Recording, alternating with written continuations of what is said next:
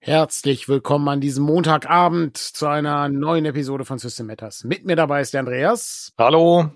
Und ich bin der Daniel und wir sind live heute Abend. Äh, und zwar haben wir uns überlegt, dass wir die vorweihnachtliche Adventszeit dazu nutzen, uns ein wenig übers Abenteuerdesign beziehungsweise übers Spieleins unterhalten. Und da dachte ich äh, mir, da passt es ganz gut, wenn Andreas da ist, äh, der natürlich äh, Abenteuergestalten geschrieben hat und äh, sich damit auskennt und äh, natürlich auch seit langer, langer Zeit Spielleiter ist, ähm, genauso wie ich. Und dann können wir alle möglichen Fragen im Chat beantworten. Und darum machen wir es live und nicht direkt als Podcast, weil sonst wäre die naheliegendste Wahl gewesen, das als Podcast zu machen, so wie wir das sonst immer machen.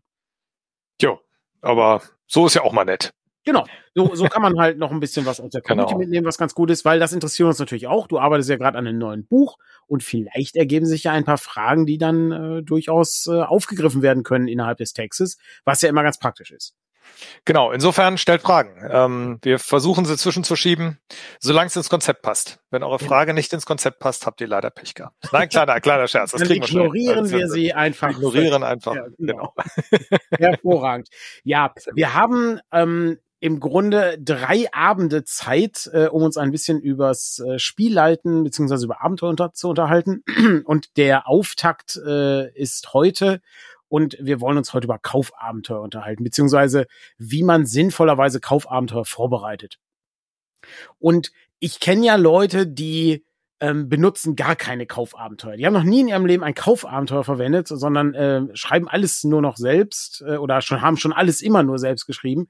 Und ich finde, das ist immer so ein Aspekt, da entgeht einem sehr viel. Ähm, ja, also äh, ich finde zum Beispiel, wenn man ein neues äh, Rollenspielsystem sich anguckt, kann man nicht besser lernen, wie sich die Designer vorstellen, wie das gespielt wird, wie über zwei bis drei äh, Kaufabenteuer, die für dieses Rollenspiel veröffentlicht wurden. Also manchmal sind ja Beispiele drin. Diese Beispielabenteuer sind nicht immer gut, aber sie sind halt schon mal da und geben schon mal einen guten Eindruck. Ähm, und äh, ich meine, selbstverständlich, es gibt sehr, sehr, sehr viele schlechte Kaufabenteuer da draußen. Da muss man halt ja. immer ein bisschen gucken. Ähm, aber äh, man kann aus denen eine Menge lernen. Also nicht nur, wie das Regelsystem sich vorstellt, wie es gern gespielt werden möchte, äh, sondern man kann sehr viele Ideen rausnehmen. Man kann sich mal Abenteuerstrukturen angucken, die man vorher vielleicht sich noch nicht angeguckt hatte. Ähm, ja, Punkt. Ich bin gerade abgelenkt von der Zwischenfrage, die du am besten beantwortest, Daniel. Das ist überhaupt kein Problem. Die Frage war nur, ob wir das auch als Podcast veröffentlichen. Und wenn ihr das als Podcast hört, kennt ihr die Antwort bereits. Aber natürlich, äh, weil Leute im Chat sind, ja, das gibt's auch als Podcast und natürlich anschließend auch bei YouTube kann man das hören.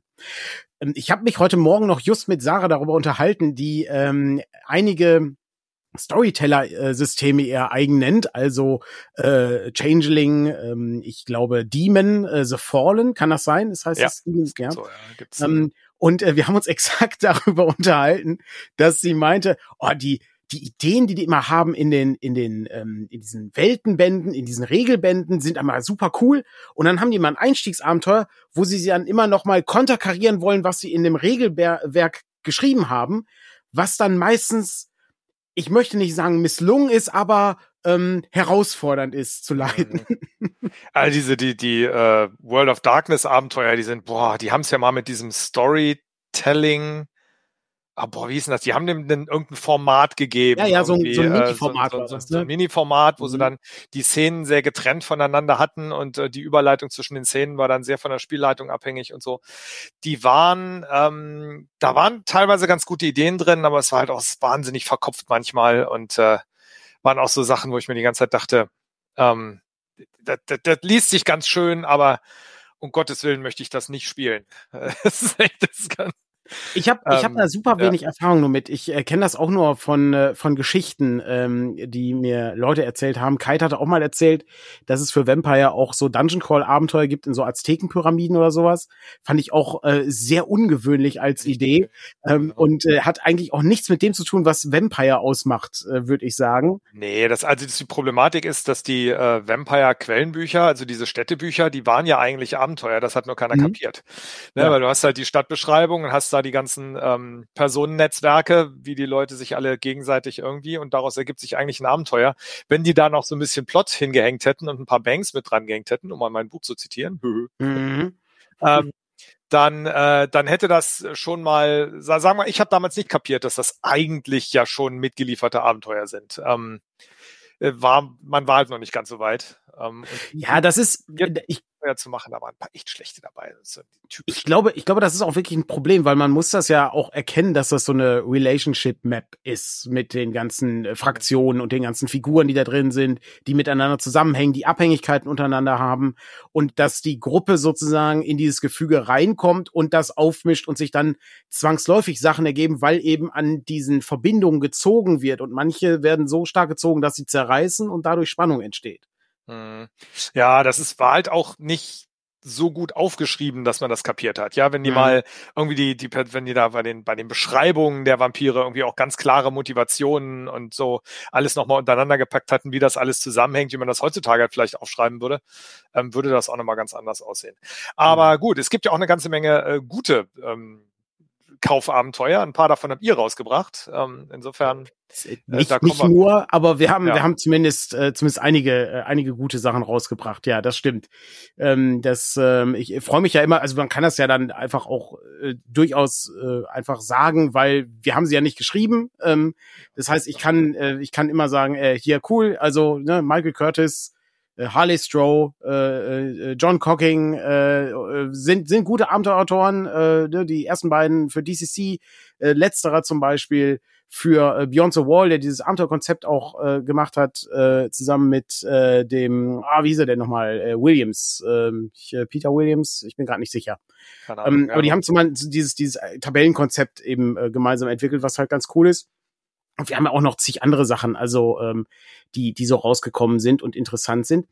Aber auch gute Abenteuer müssen ja vorbereitet werden, wenn man sie den äh, der Spielgruppe präsentieren möchte. Genau. Ja. Und ähm, bevor wir äh, dazu kommen, wie wir das gleich aufgebaut haben, ähm, würde ich noch eine ähm, eine Frage äh, noch stellen, die nochmal an das anschließt, was wir gerade äh, hatten. Also, das äh, ist natürlich irgendwie ein bisschen schade ist, wenn man Kaufabenteuer leitet äh, wenn man keine Kaufabenteuer leitet, nämlich, dass einem so ein bisschen was entgeht. Was ist der Vorteil von so einem Kaufabenteuer? Ähm, also was, was ist da besonders interessant dran im Vergleich zu den Sachen, die man selbst schreibt? Naja, halt die Ideen, die man selbst nicht hätte. Ne? Also hm. es ist ja ähm, in Kaufabenteuer fließt, äh, wenn die denn halbwegs vernünftig sind, äh, sehr viel äh, kreative Energie und äh, da wird eben nicht die erste Idee genommen, die einem im Kopf kommt, sondern die zweite, dritte oder vierte. Und äh, da das wird halt auch immer so aufbereitet, dass es bisschen was Ungewöhnliches und Besonderes ist. Wie gesagt, bei den Guten. Ähm, und das ist eine Arbeit, die wir uns zu Hause vielleicht nicht machen. Bei uns zu Hause passt es vielleicht ganz gut äh, in die Gruppe und ähm, wir haben dann ganz andere Dynamiken. Also nichts gegen selbstgeschriebene Abenteuer, ne, um Gottes Willen. Das ist, da kann man ganz nein. andere Dynamiken nein, nein. Äh, äh, erleben und entwickeln, als das ein Kaufabenteuer könnte, weil das halt alles sich, sich ergibt und aus der Handlung sehr viel weiter gesponnen wird und so. Das sind alles ganz tolle Sachen. Aber äh, um mal einen Grundeindruck zu kriegen von irgendwas, ähm, hat, hatten wir schon erwähnt, oder eben um neue Ideen, neue Herangehensweisen zu lernen ähm, oder auch vielleicht noch was Ungewöhnliches. Ähm, da kann man mit so einem Kaufabenteuer eine Menge erreichen. Ja, finde ich, finde ich auch. Und äh, auch das, was du am Anfang sagtest, man lernt halt das System kennen, ja. ähm, was es überhaupt ist. Also gerade zum Beispiel, wenn ich an Cthulhu denke, ist ja die eigentliche Aufgabe in Cthulhu eine Recherche, äh, die man, die man durchführt. Also die meisten Abenteuer sind ja investigative Abenteuer. Äh, nicht umsonst heißen die heutigen Spielercharaktere Investigatoren, ähm, auch wenn ich diesen Begriff nicht verwendet hätte. Aber, ähm, äh, aber äh, diese investigativen Abenteuer sind ja, sind ja dann Teil, ne, wie in der Geschichte, der Ruf des Cthulhu, äh, wo der Erzähler der Geschichte ähm, aus den Einzelteilen der Erbschaft seines äh, auf mysteriöse Weise verstorbenen Onkels ähm, sich diese Geschichte zusammenreimt und dann der das Grauen sozusagen dabei entdeckt. Das ist ja der äh, Kern der ähm, dieser Cthulhu-Abenteuer. Und ähm, das lernt man eigentlich äh, fantastisch kennen durch äh, zum Beispiel am Rande der Finsternis, was wir ja auch schon bei Abenteuerforschen besprochen haben. Mhm. Ja, genau. Tegris merkt gerade noch an äh, Dinge, die man selbst nicht designen könnte, wie Handouts, Dungeon-Karten, Stadtkarten ja. oder ähnliches, NPC, äh, NSC-Bilder. Mhm. Ähm, das äh, ist alles richtig. Äh, wir kommen im Zeitalter der äh, maschinell generierten Dinge an. Insofern werden viele Sachen davon vermutlich in Zukunft auch zu Hause locker mal gemacht werden können. Mhm. Ähm, das muss man dann sehen. Aber äh, das ist natürlich richtig. Also, also diese Art Form, also DCC ist ja so das Beispiel, die hübschen Dungeon-Karten, ähm, die kriegt man halt nicht, wenn man das selber macht, weil das sind ja. handgemalte hübsche Karten, die man, äh, wenn man jetzt zum Beispiel an einem VTT spielt, nach und nach aufdecken kann.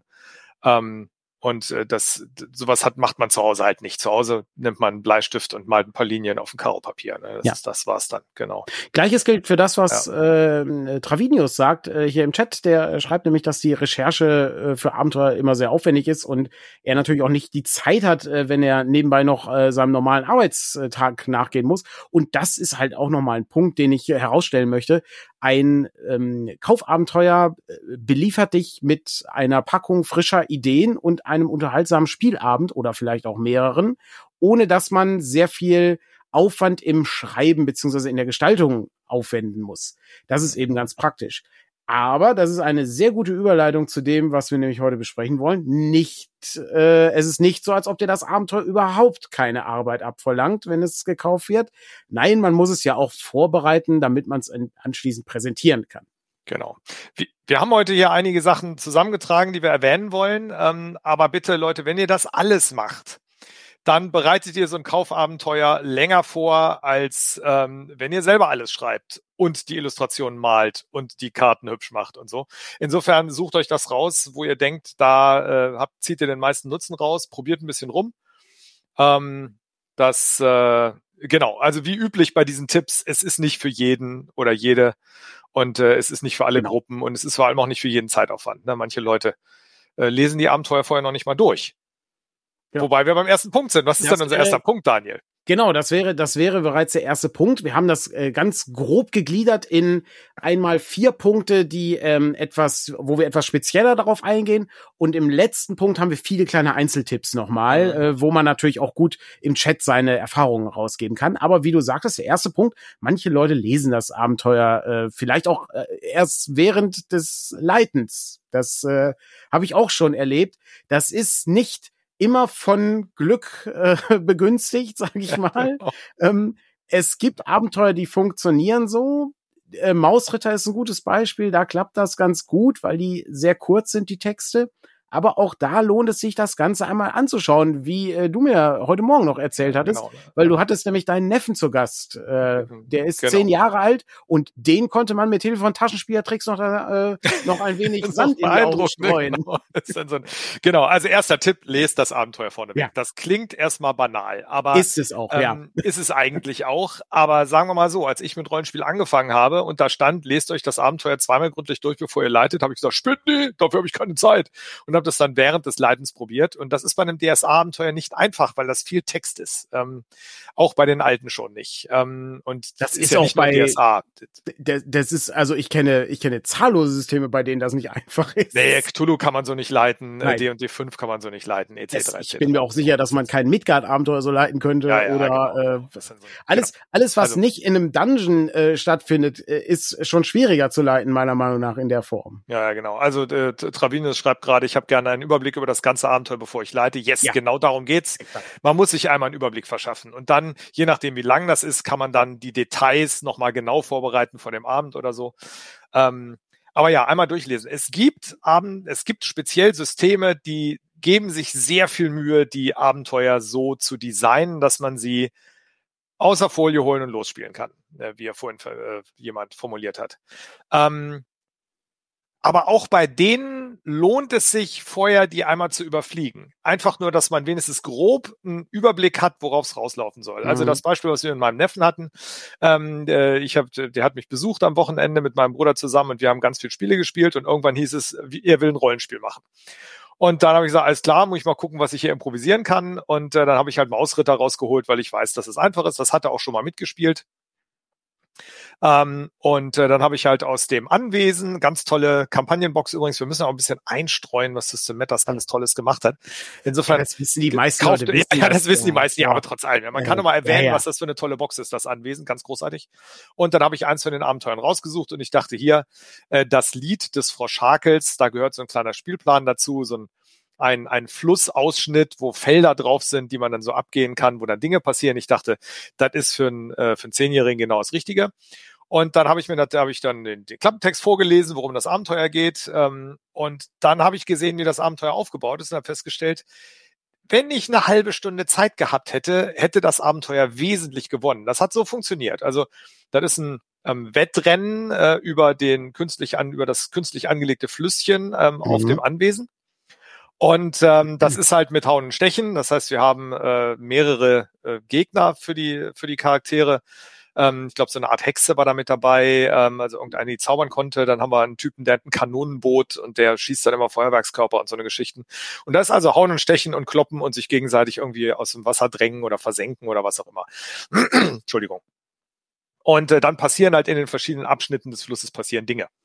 Und ähm, so wie wir das gemacht haben, wir wollten das so in einer Stunde, anderthalb Stunden durchspielen und wollten das immer und konnte ich halt einfach die Dinge abgehen und konnte dann immer zwei, dreimal würfeln pro Teil. Das war durchaus sehr spannend, hat auch Spaß gemacht. Ähm, wenn ich da aber Erwachsene hätte, ich habe ja noch eine andere Mausrittergruppe, die auch im Anwesen unterwegs sind und das sind alles Erwachsene, ähm, mit denen würde ich das vorher vorbereiten wollen. Weil mhm. man sich die Gegner dann doch nochmal anguckt, weil wir haben ja nur Werte, dass man sich überlegt, was sie tun, was für Tricks sie drauf haben, was man nochmal an Szenen extra einfließen lassen könnte, ohne jetzt sich nur auf den einen Würfelwurf pro ähm, äh, pro, pro Feld äh, zu konzentrieren.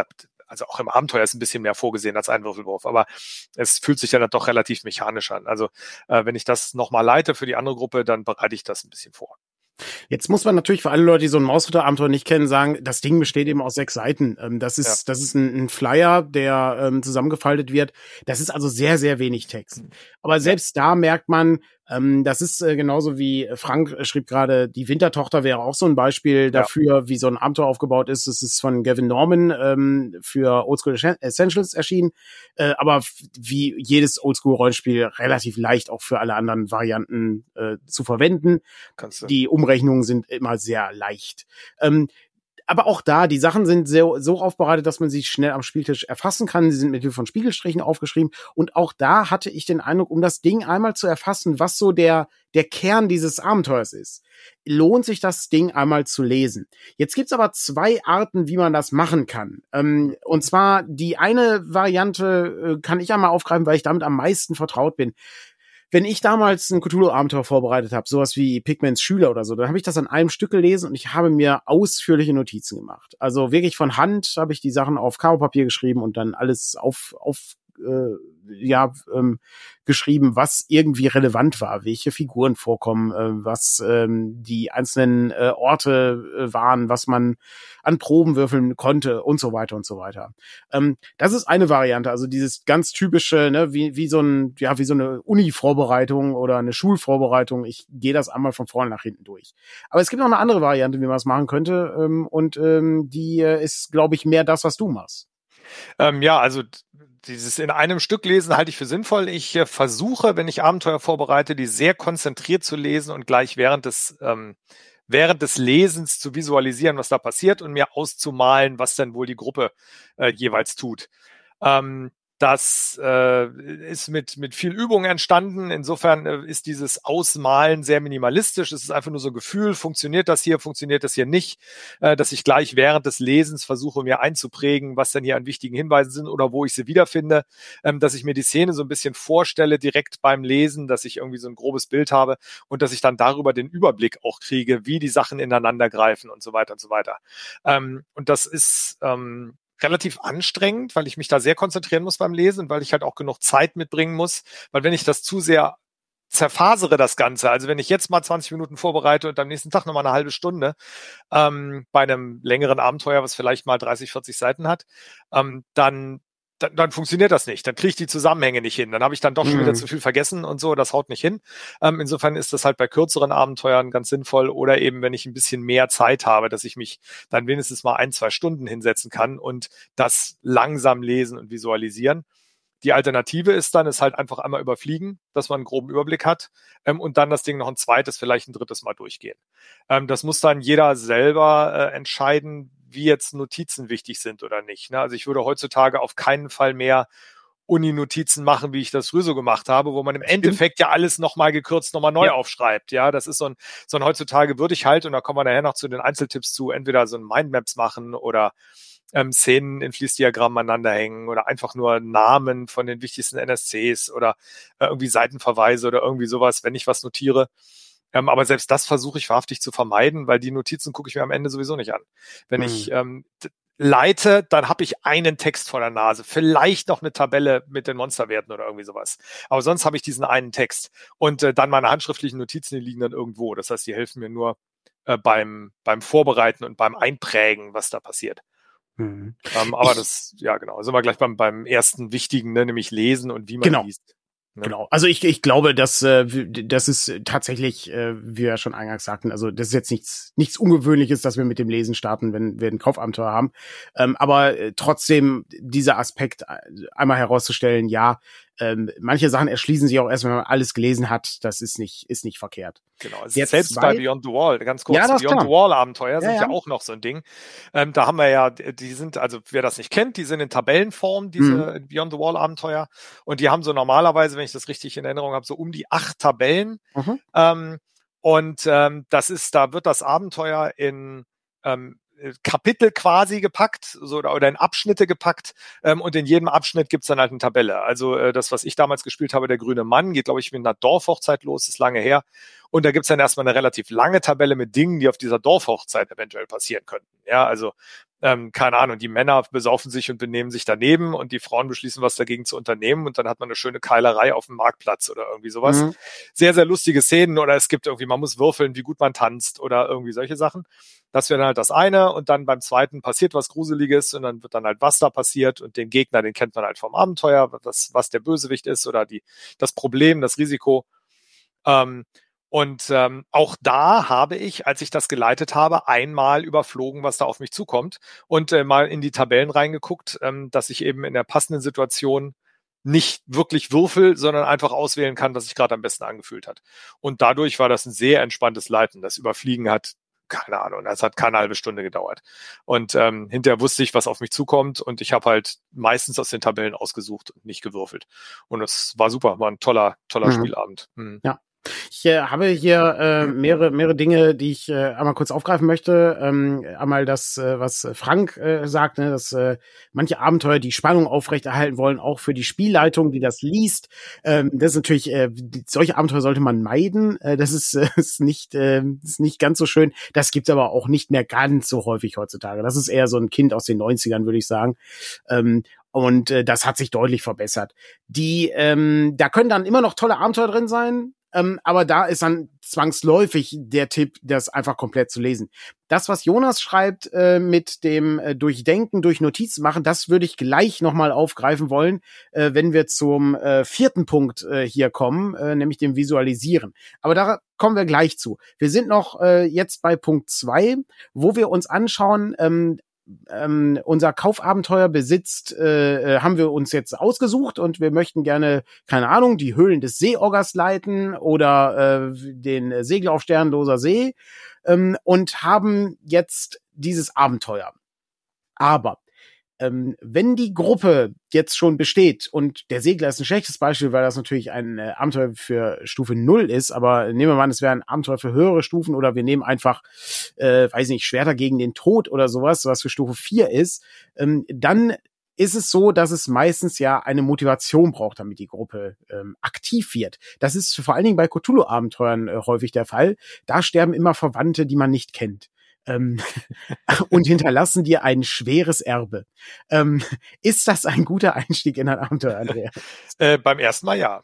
Ja. Das ist ja das ist genau, das ist immer wieder unser ein, ein Workshop, den wir gerne machen, ja. ist Dinge, die man als Spielleitung nur einmal tun genau. sollte. Und dazu gehört äh, den äh, verstorbenen Verwandten mit der Erbschaft äh, einführen. Das ist eine gute Idee. Äh, ja, und direkt halt auch abführen, einmal. ja. Ja, genau.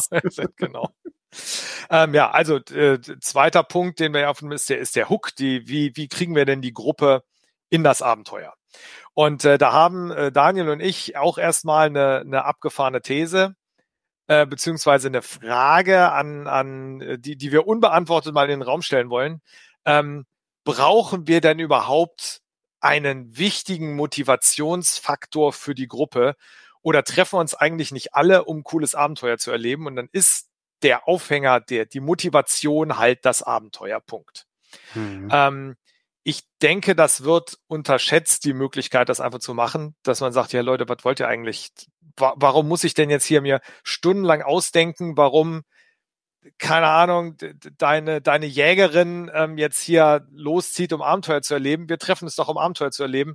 Ähm, man könnte es auch anders formulieren, ist es nicht vielleicht Aufgabe der Spielgruppe, sich für ihre Figuren auszudenken, warum sie denn ins Abenteuer gehen? Das ist wie mhm. im Horrorabenteuer, äh, wenn die Leute immer gleich wegrennen und zur Polizei gehen ähm, ist das ziemlich doof, äh, weil sie sollen ja das Horrorabenteuer erleben und äh, dann zu sagen, ja, das ist aber völlig unrealistisch. Ah ja, ist es halt. Also irgendwie, man findet für seine Figur einen Grund, warum die in den dunklen Keller geht, wenn man sich Mühe gibt.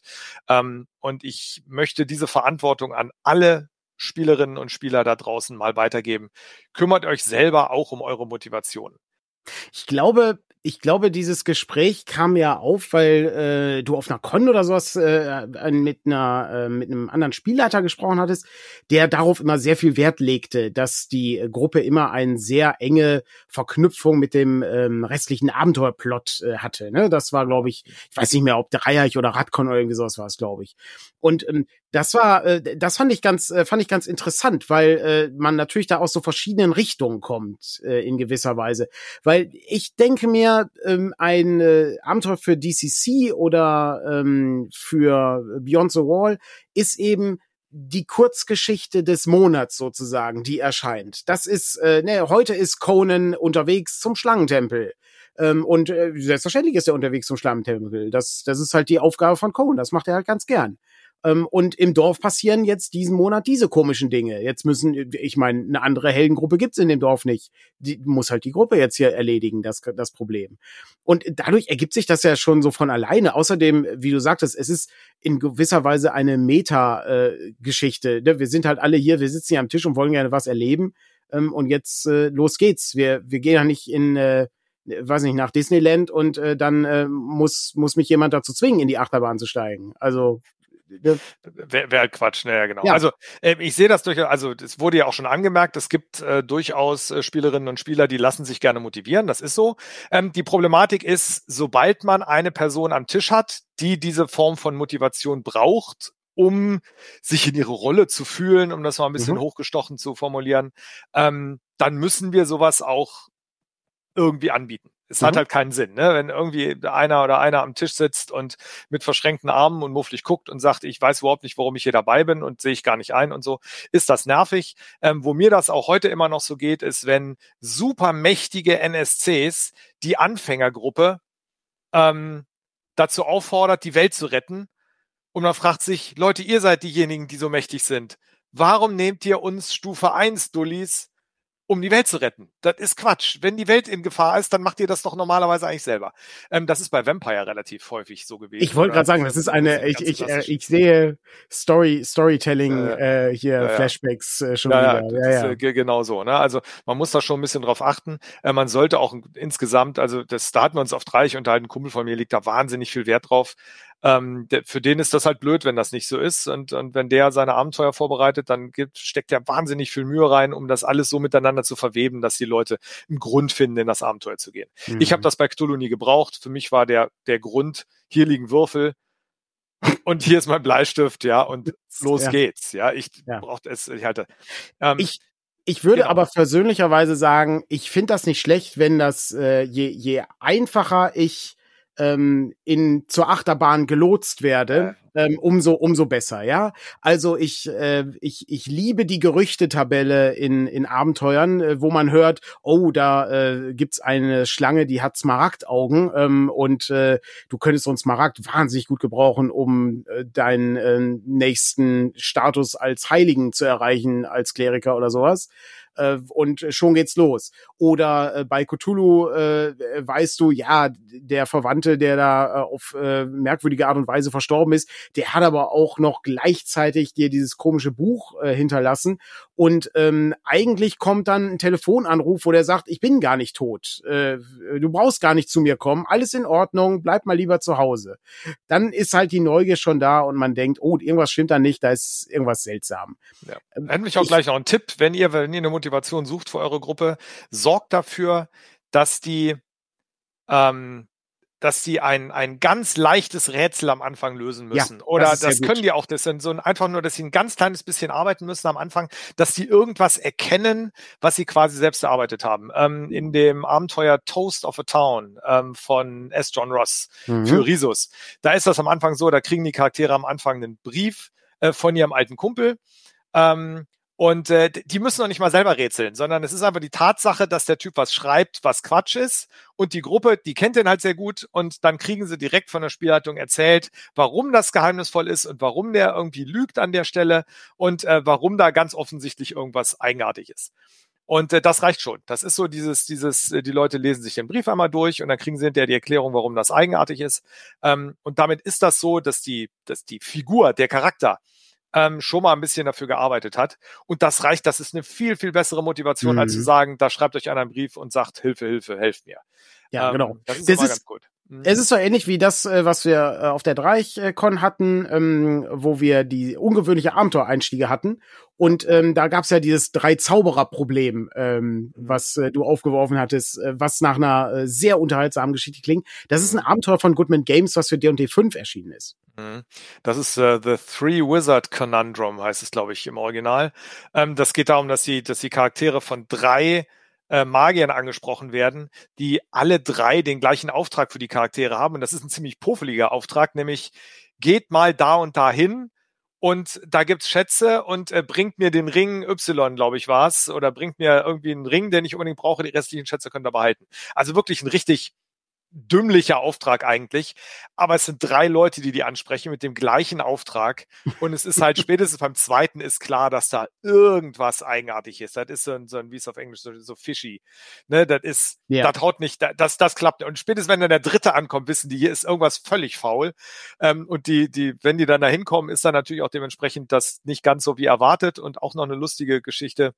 Und ähm, da ist dann auch der unzuverlässige Auftraggeber mal eine vernünftige ähm, also da funktioniert das, ne? weil sonst mhm. ist der unzuverlässige Auftraggeber eher ein bisschen schwierig. Genau. Ähm, aber da haut das hin. Das ist also auch so. Das ist so beim, beim Auftrag merken die Leute, dass das eigenartig und schon ist die Motivation erst recht da zu gucken, was haben wir denn da. Super gut. Ja. ja. Es gibt noch zwei, zwei Aspekte, die ich kurz ähm, aufgreifen möchte. Zum einen ähm, das, was äh, Jonas sagt, äh, ne, eine Welt ohne übermächtige äh, NSC ist halt eine Welt äh, voller Abenteuer. Ähm, da kann man eben dann, da ist dann die Gruppe, die sind die wichtigen Leute.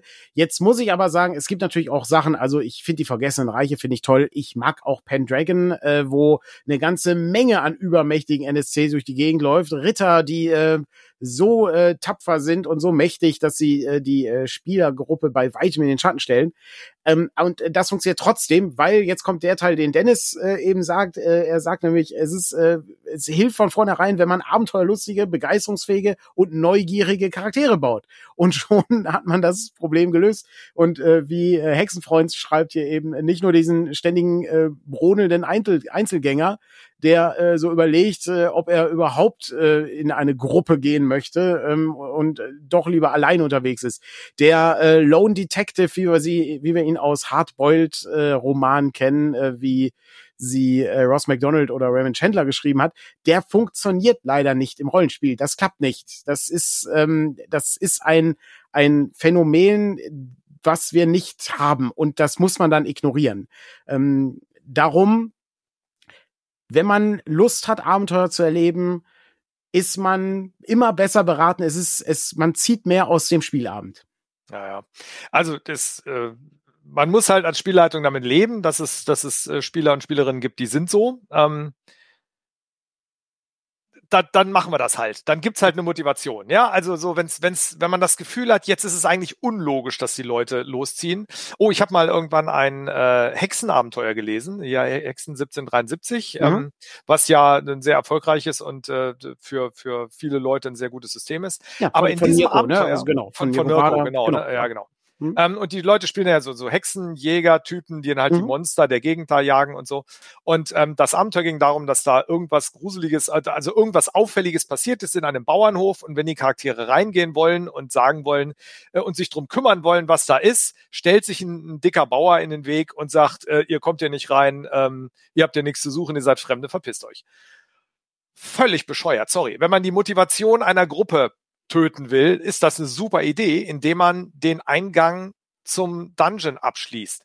Ähm, das ist dann okay, wenn das ein einfach lösbares Rätsel ist. Ja, normalerweise ist das eine super Motivation für eine Gruppe. Wenn du willst, dass die Leute durch die Tür gehen, schließ sie ab. Aber einen unfreundlichen NSC irgendwo hinzustellen, der erstmal allen sagt, ihr seid Volltrottel, äh, ich will mit euch nichts zu tun haben und wir kümmern uns selber um unser Abenteuer, dann sagt die normale Gruppe, dann gehen wir halt.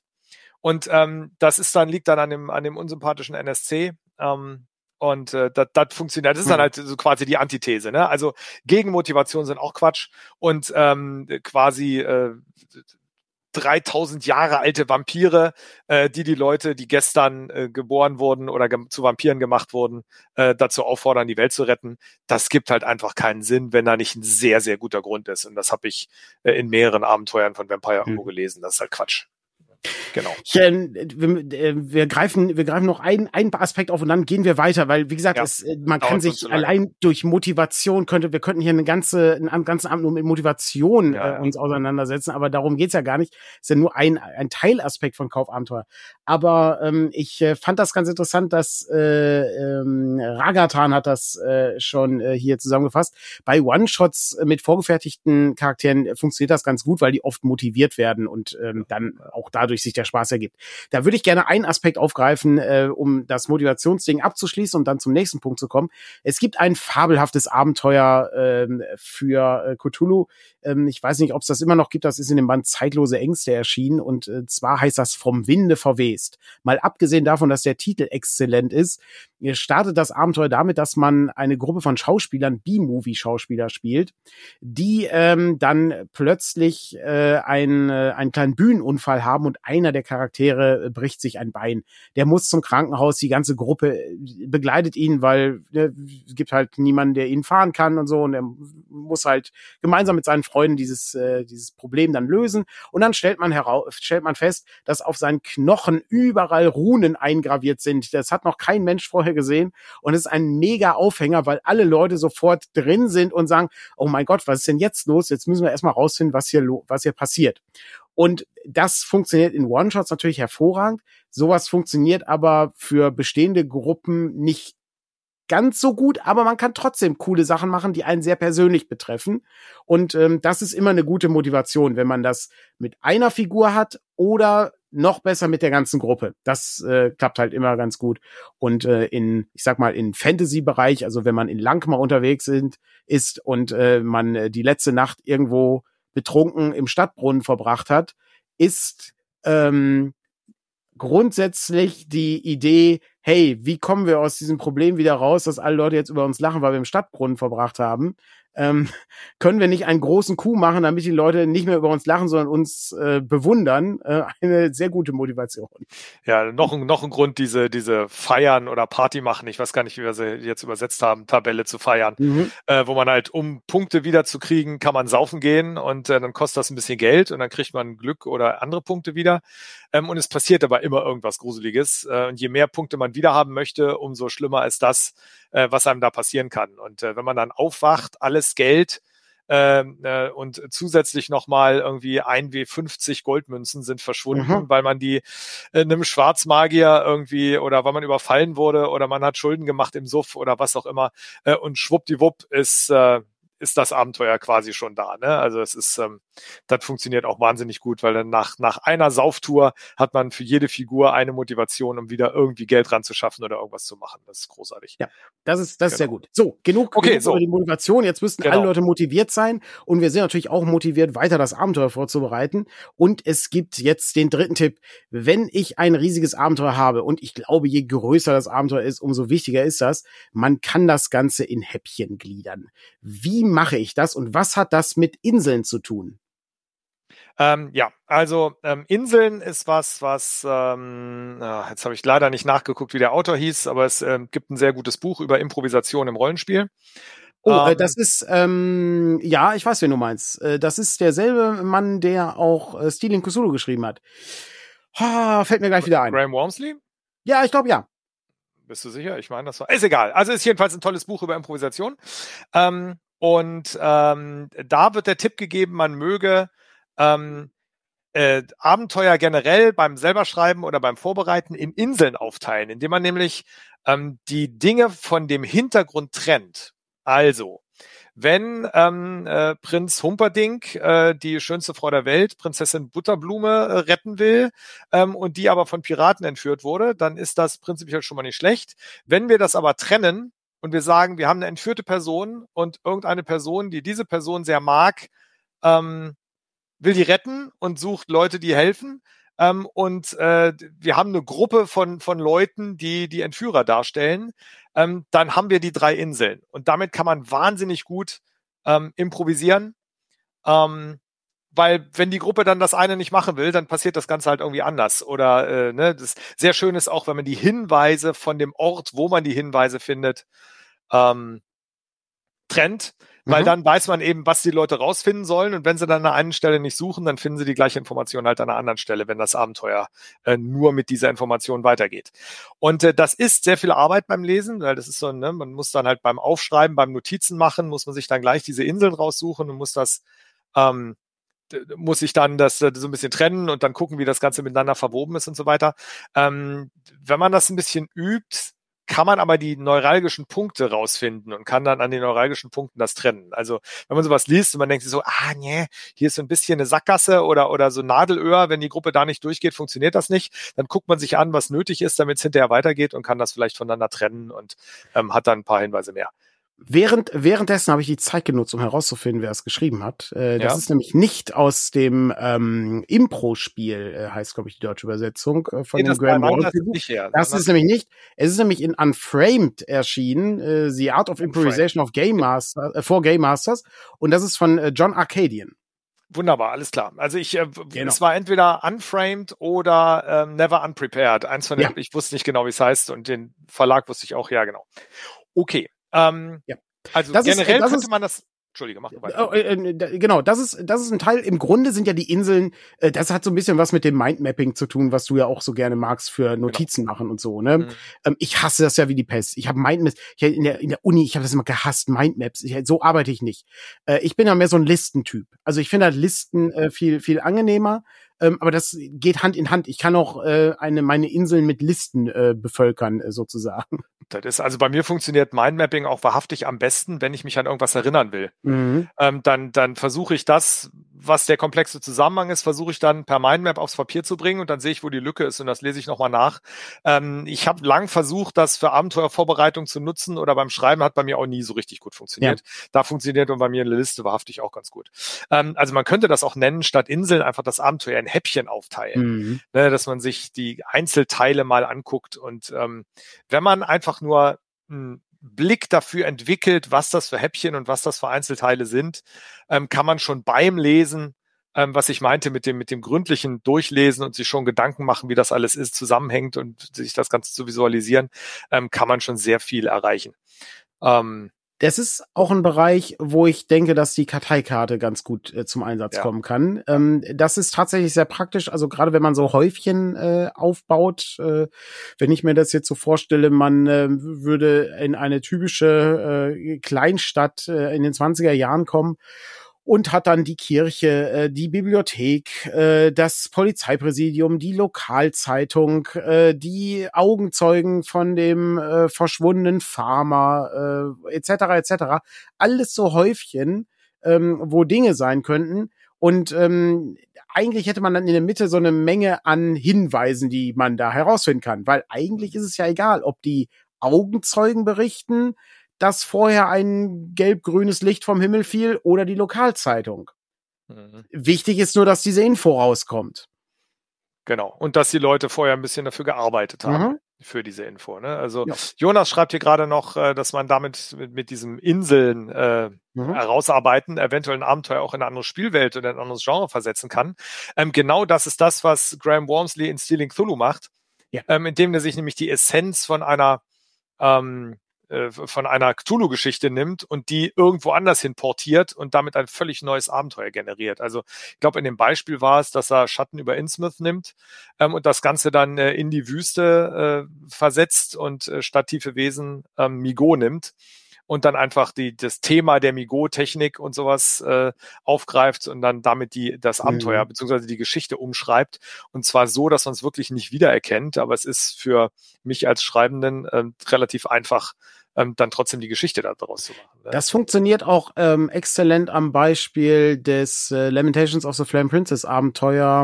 Ähm, oh, ist das äh, ähm, von Kowalski? Bin ich gerade sicher. Das mit den Spinnen.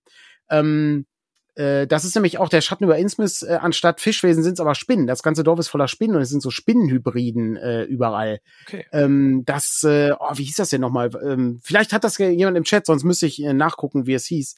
Aber äh, das war auch äh, sehr schön gemacht. Das war auch ein Oldschool-Abenteuer wo einfach diese diese Idee, dass ein Dorf äh, ne, unterwandert wird von von einem merkwürdigen Kreaturenkult, äh, ähm, dann eben mit äh, Spinnen äh, ganz gut. Äh, Scenic Dunsmith, exakt, so exakt, hieß das. das ist, ja. Äh, der auch im Namen schon äh, deutlich, äh, worum es geht, ja.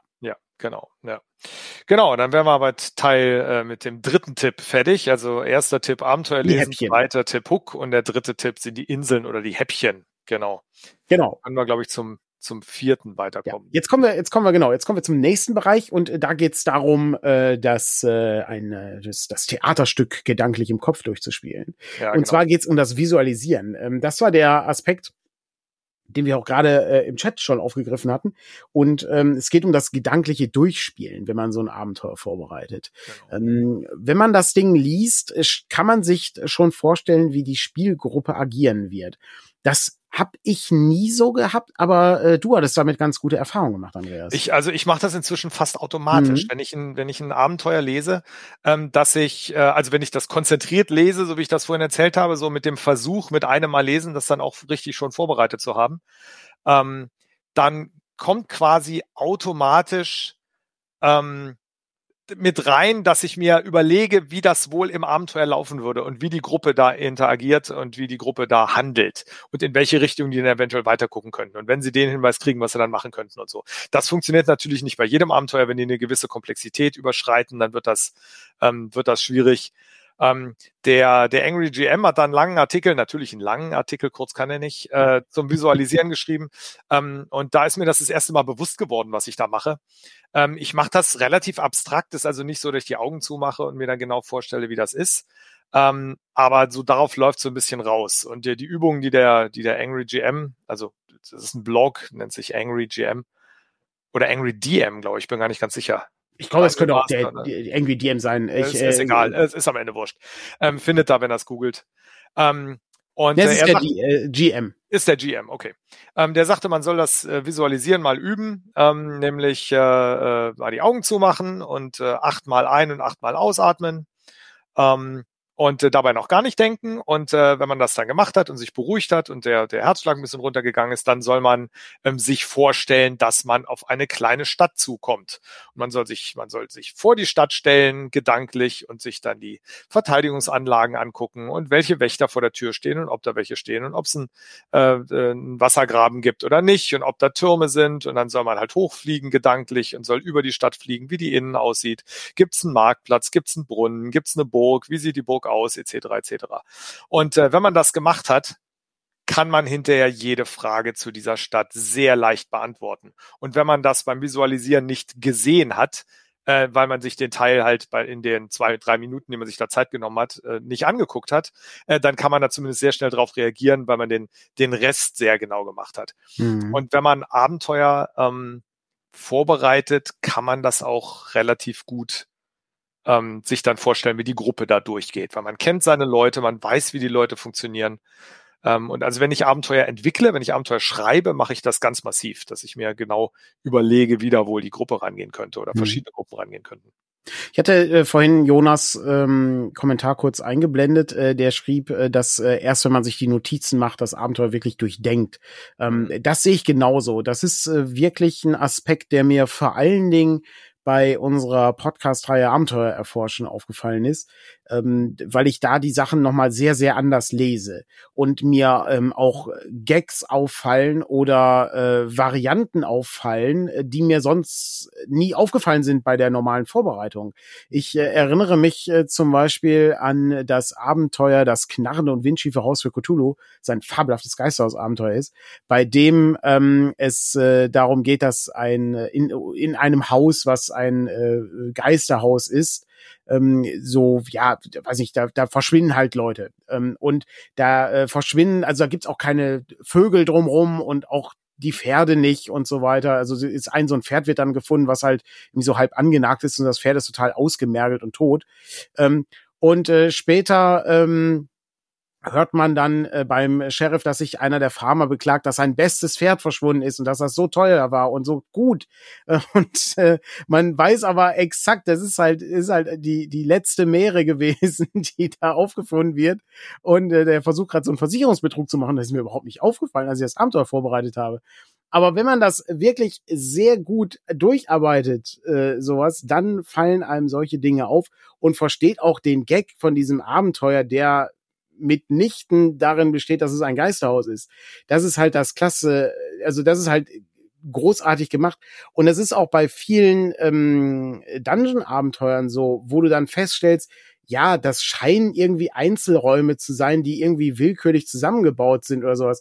Und dann merkst du erstmal, ah, Moment mal eben, das, so simpel ist das hier überhaupt nicht.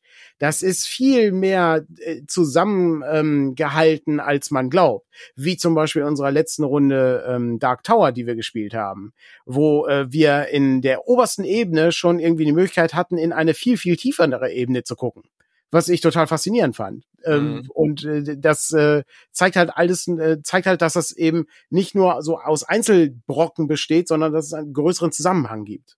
Ja, auf jeden Fall. Also man muss da ein bisschen rumexperimentieren. Also bei mir funktioniert wahrhaftig das Vorstellen besser, weil ich mir das dann halt merke und ähm, äh, das, das Aufschreiben bringt mir auch ein bisschen was, aber äh, für das für, für die Zusammenhänge erkennen funktioniert bei mir das Vorstellen besser. Ähm, mhm. Ähm, ich denke mal, das ist das was, was jeder mal ausprobieren sollte. Ähm, wenn ihr diese Notizen macht, macht die handschriftlich. Ähm, ja. Ich, vielleicht gibt's auch eine Handvoll Leute, die können das besser mit einer Tastatur, aber ich glaube, so ziemlich alle Studien haben ergeben, dass äh, Leute, die Dinge per Hand niederschreiben, sich das besser merken. Ähm, und äh, da können wir vielleicht sogar fast äh, zum nächsten Punkt schon übergehen, nämlich ähm, man kann nämlich auch ähm, nicht nur Notizen machen, indem man Listen schreibt, sondern man kann sich auch so Fließdiagramme machen, wie Dinge zusammenhängen. Mhm ähm, wie das in manchen Abenteuern gemacht wird. Oder haben wir zum Visualisieren noch irgendwas? Also ich habe noch, ähm, ich habe noch äh, zwei zwei Punkte. Das äh, passt aber auch mit den Fließdiagrammen, weil äh, auch die Fließdiagramme helfen dabei, sowas zu erkennen, nämlich ähm, mögliche Spielstopper oder Schwierigkeiten in einem Abenteuer. Ähm, die vorzeitig herauszufinden. Also da wären wir zum Beispiel wieder, wenn wir jetzt das äh, Hexenabenteuer aufgreifen würden, oder auch ähm, klassischerweise so ein ähm, so ein Cthulhu-Abenteuer wo du eben äh, den Bibliotheksnutzenwurf schaffen musst, sonst findest du den Folianten nicht oder sowas. Ähm, oder äh, klassischerweise auch die, äh, ne, die Dungeon-Tür, die abgeschlossen ist, oder das Rätsel, was, äh, wo man, weiß ich nicht, äh, ein, Popkulturrätsel lösen muss, damit man weiterkommt oder so. Das, alles schon da gewesen, gibt's ja alles. Ähm, das sind Sachen, äh, wenn man das früh, frühzeitig erkennt, kann man das auch schnell entschärfen beziehungsweise herausfinden, äh, wie man es umgehen kann oder schon früh genug ankündigen oder sowas. Dafür ist das Fließdiagramm auch ganz praktisch. Genau, ne? Oder halt äh, so Engpässe, also so diese, Mhm. diese Nadelöhre, die es dann manchmal Ja. gibt. Ne? So, die müssen durch diesen einen Raum, damit das überhaupt funktioniert, aber der Raum ist gut versteckt. Ne? Ähm, Travinius sagt hier, dass er da das Gumshoe-System sehr gut findet. Mhm. Äh, absolut korrekt. Ähm, da ist aber auch sehr, sehr, sehr viel Arbeit in den Grundaufbau von einem Abenteuer geflossen, wie man Mhm. die Dinger so designt, dass die hinterher funktionieren. Und äh, wenn ich das richtig in Erinnerung habe, hat Laws gesagt, dass das mit die meiste Arbeit von dem gesamten System war, sich Ja. da eine Struktur für diese Abenteuer auszudenken. Ne, genau. Also das ist immer ganz gut, sich das mal vorstellen. Wie ist es denn, wenn die Gruppe hier durchgeht? Ähm, mit ein bisschen Übung funktioniert das relativ leicht. Ähm, und äh, beim wie gesagt, beim Vorbereiten, manchmal ist es dann so, dass ich kurz innehalte und mir denke, oh, das liest sich jetzt aber komisch, wie sähe das denn aus, wenn die Gruppe da durchgeht? Und äh, ich glaube, ohne dass ich jetzt bewusst die Augen zumache, stelle ich mir das dann wahrhaftig vor, wie dann, keine Ahnung, äh, Zauberer Ted und äh, äh, Krieger Kobrin dann da irgendwie in dem Raum stehen und äh, Ja, ich stelle mir, ich stell mir auch sehr häufig noch vor, wie ich dieses Krokodil getötet habe alleine. Das ja, ja, äh, okay. ist immer noch das glaub ich eine ja. Visualisierung, die mich mein Leben lang noch begleiten wird, während meine, meine Kameraden völlig- apathisch dastanden und nichts taten, ja. Das- Genau, ja, oder einfach immer schlecht gewürfelt haben. Ja, ja, genau. das stimmt, das genau. stimmt, ja. Ja, Aber gut, das waren- ähm, Das waren die, das waren die vier, vier großen Punkte, ähm, die wir haben. Und jetzt kommen wir zum fünften Punkt, bei dem wir so eine Art äh, Blitzrunde haben mit vielen kleineren Sachen. Und ähm, die Fließdiagramme gehörten sozusagen schon dazu. Das, äh, das nächste, was ich habe, ist ähm, auch noch ein ähm, wichtiger Aspekt, nämlich äh, Monsterwerte und Zaubersprüche. Dazu muss ich kurz etwas zeigen. Ich habe es mir extra zurechtgelegt. Äh, ich habe es äh, herausgesucht. Und zwar habe ich äh, den Band, äh, für alle Leute, die den Podcast hören, ähm, es ist äh, die Stadt der Spinnenkönige, ein Abenteuer von äh, James White für die D&D-Version 3.0. Und dieses Abenteuer ist für sehr hochstufige Stufen, äh, stu- hochstufige Stufen, ja, für hochstufige Charaktere gedacht. Äh, ich meine, das war für die Stufen, ich glaube, ab acht oder so ging's los. Nee, ab zehn. 10 bis 18. Also wirklich ein Brecher an Abenteuer. Und am Ende dieses, äh, dieses Abenteuers äh, gibt es einen Anhang. Und dieser Anhang besteht aus äh, sehr kleiner Schrift mit sehr vielen Statblocks. Und da ist wirklich ein Statblock so lang, dass er über drei Spalten geht in etwa, weil die Kreaturen alle zauberähnliche Fähigkeiten haben. Und ich sag mal, ein ähm, Betrachtergeist, äh, der hat nicht nur Zaubersprüche, der hat auch noch seine Augenstrahlen, die alle magische Fähigkeiten haben und alle anders funktionieren. Was mache ich in so einem Fall, wenn ich sowas habe, Andreas? Ja. Wir hatten es, glaube ich, auch mal irgendwann über ein anderes hochstufiges Abenteuer unterhalten. Ich bin nicht ganz sicher. Da hattest du mir äh, so, so ein Stat-Block von einer, ich glaube, einer Zauberin war's oder, oder irgendwie einer, ich weiß es nicht, was, Königin, die viel zaubern konnte oder sowas. Mhm. Hatte man also eine Dreiviertelspalte Ja. aufgelistet, was für Zauber die kann. Was Ja. halt bei D&D äh, 3 durchaus ja eine Rolle spielt. Ne? Und dann Ja. stand dann, ja, sie kann magisches Geschoss, dreimal. Und dann konnte sie noch dies und konnte noch jenes. Ja. Ähm, das ist, äh, Sphärengeselle schlägt vor, was soll man da tun? Anderes Spiel spielen, gute Idee. Ähm, sehr häufig ist es ja aber so, dass gar nicht wir das System aussuchen, sondern das System uns aussucht. Weil das ist dann ja, habe ich ganz ja. häufig schon erlebt, weil das ist dann so eine, so eine gewisse Gruppendynamik ist und das ist dann halt der Kompromiss, der sich aus irgendwas ergibt. Oder man hat irgendwen in der Runde, der überhaupt keine Lust hat, was Neues zu lernen und der oder die kann aber leider nur äh, D&D 3 und dann sagen halt alle, ja, dann spielen wir halt D&D 3. Ähm, ist halt, genau, das gibt keinen Sinn. Also ich habe das in meinem ganzen Leben noch nicht geschafft, eine Figur halbwegs vernünftig darzustellen, wenn die so eine Riesenlatte an Zaubersprüchen hat. Schon alleine, weil die, äh, die Gruppe ja immer denkt, also der, der Spielleiter wird da sehr gern als Gegner wahrgenommen. Wenn man irgendwie Mhm. immer zum richtigen Zeitpunkt den richtigen Zauber hat, einfach weil diese Liste so riesig lang ist. Ähm, und dann irgendwann fühlt sich die Gruppe gegängelt oder oder oder vom, von der Spielleitung reingelegt oder ich weiß gar nicht, wie ich es nennen sollte, hat so ein, so ein, so ein, so ein Gegnerverhalten irgendwie, ähm, wird da aufgebaut, was eigentlich gar nicht sein soll. Und um das zu vermeiden, schmeißt den ganzen Scheiß weg ähm, und brecht das, was die Figur kann, auf zwei oder drei, von mir aus sechs Fähigkeiten runter. Ähm, wenn wir eine Riesenliste mit Zaubersprüchen haben, dann kann man sich mal angucken, was das ist. Und man weiß normalerweise, da sind wir wieder beim Visualisieren, ähm, wie diese ähm, wie, wie diese Figur dann in den passenden Situationen ähm, handeln wird. Und dann sucht man sich einfach aus dem, was da vorgegeben ist, das raus, was die Figur in den passenden Situationen höchstwahrscheinlich machen wird. Und da zieht man einfach durch. Also wenn dann äh, na, wenn es in den Kampf geht und da sind halt, keine Ahnung, Feuerball und magisches Geschoss und Fliegen und Schild oder so, sagt man, okay, sie zaubert zuerst äh, den Schild, um weniger äh, verletzbar zu sein. Und äh, dann äh, gibt sie sich extra Trefferpunkte und als drittes wirft sie einen Zauber, äh, wirft sie einen Feuerball. Und ähm, so kann man dann das ähm, äh, äh, äh bin ich kurz, bin schon wieder kurz abgelenkt. Äh, so kann man das dann vernünftig leiten. Ähm, DCC geht da einen ganz guten Weg, weil die halt in den Statblocks immer nur so zwei, drei Sachen haben, die die Monster können. Mhm. Und die sind halt auch immer direkt da beschrieben, relativ einfach. Und dann kann man das einfach machen. Und die und die DCC-Charaktere funktionieren natürlich auch anders als die äh, Spielercharaktere, weil die NSC einfach anderen Regeln unterworfen sind. Also die äh, haben auch nicht dieselben Zauber, die müssen auch nicht dieselben Zauber haben. Die können das, das kann die Spielleitung ganz frei entscheiden, wie das funktioniert.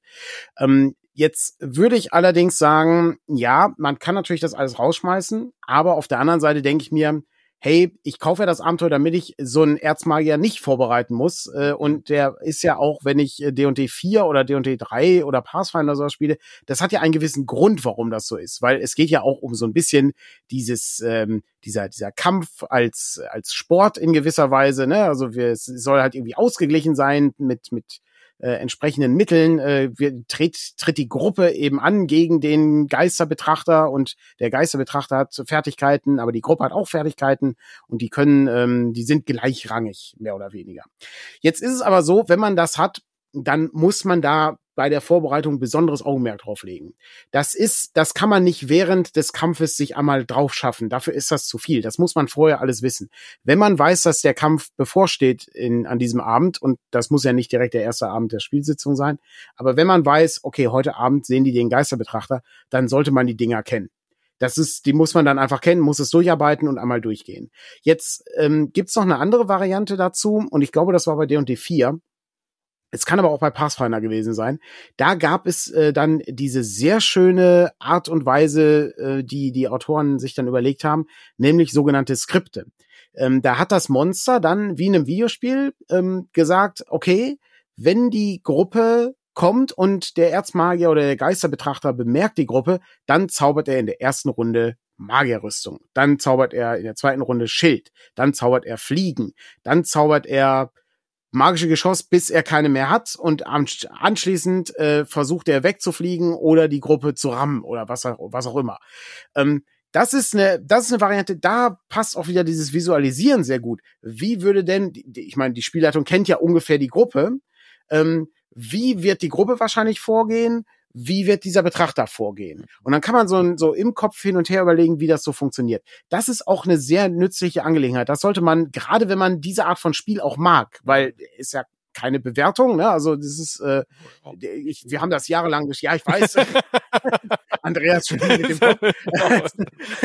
ähm, wir, haben das, wir haben das jahrelang so gespielt und wir hatten auch, wir hatten auch viel Spaß daran. Es war halt äh, in gewisser Weise anstrengend, aber auch nicht mehr ganz so anstrengend, weil du kennst die Dinger irgendwann alle auswendig. Also das ist irgendwann kennst du die ganzen Sachen auswendig, dann weißt du, äh, wie viel, äh, weiß nicht, äh, göttliche Gunst äh, dir gibt oder äh, weiß nicht, wie lange Hass wirkt oder sowas. Ähm, aber das sind Aspekte, wenn man sowas einbauen möchte, dann sollte man die Dinger kennen und man sollte die vorher einmal durchgehen und gucken. Und vielleicht schreibt man sich dann auch auf, wie der Betrachter oder der Erzmagier so funktioniert und was er dann tun wird. Genau. Also ich persönlich finde das viel zu kompliziert und viel zu komplex äh, weil ich mich dann halt in einen sehr, sehr, sehr komplizierten Statblock einarbeiten muss und dann mhm. Dinge raussuchen muss und eventuell irgendwie 20 Zaubersprüche nochmal nachlesen oder so. Ähm, ja. Ich bin, also statt dieser Skripte würde ich, und zwar in Anlehnung an viele DCC-Abenteuer, die ich inzwischen gelesen habe, äh, wahrscheinlich dazu übergehen, dass ich ähm, dem äh, Monster einfach zwei Grundwertekästen geben würde, nämlich einmal unvorbereitet ohne den passenden Ich mach mich cool Zauber mhm. und einmal ähm, mit dem äh, aufgehäuften äh, Ich bin cool Zauber, Mhm. mit, mit, äh, keine Ahnung, dem Schild-Zauber und dem extra Trefferpunkte-Zauber oder sowas. Dann habe ich die Blocks, schein, äh, die, die Stat-Blocks schon getrennt aufgeschrieben und dann kriegt er noch zwei Fertigkeiten, nämlich einmal Feuerstrahlen verschießen und einmal, was auch immer, wenn es eine Spinnenkönigin ist, von mir aus äh, äh, Netze verschießen und Leute einstricken oder, oder sowas. Ähm, und das war's dann. Dann haben die zwei Fertigkeiten ähm, und man hat die Werte da bereits, ähm, die, die Werte bereits da stehen.